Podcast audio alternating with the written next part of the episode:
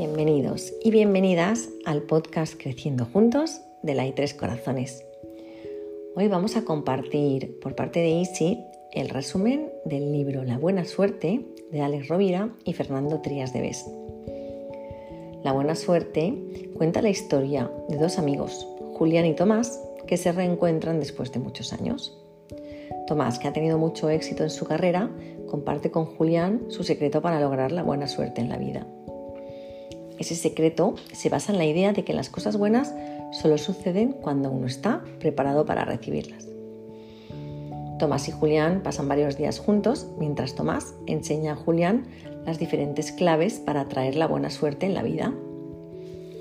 Algunas de estas claves son la visualización positiva, el pensamiento positivo, el establecimiento de objetivos claros y la toma de decisiones valientes.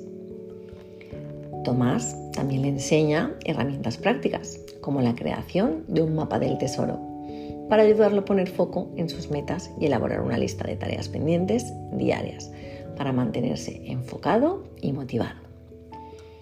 Durante sus conversaciones, los amigos exploran los diferentes aspectos de la vida, como el trabajo, las relaciones personales y también el dinero.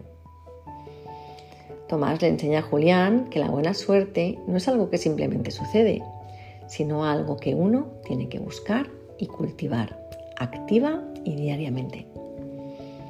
Al final del libro, Julián descubre que si bien la buena suerte no puede ser garantizada, hay muchas cosas que uno puede hacer para aumentar sus posibilidades de encontrarla.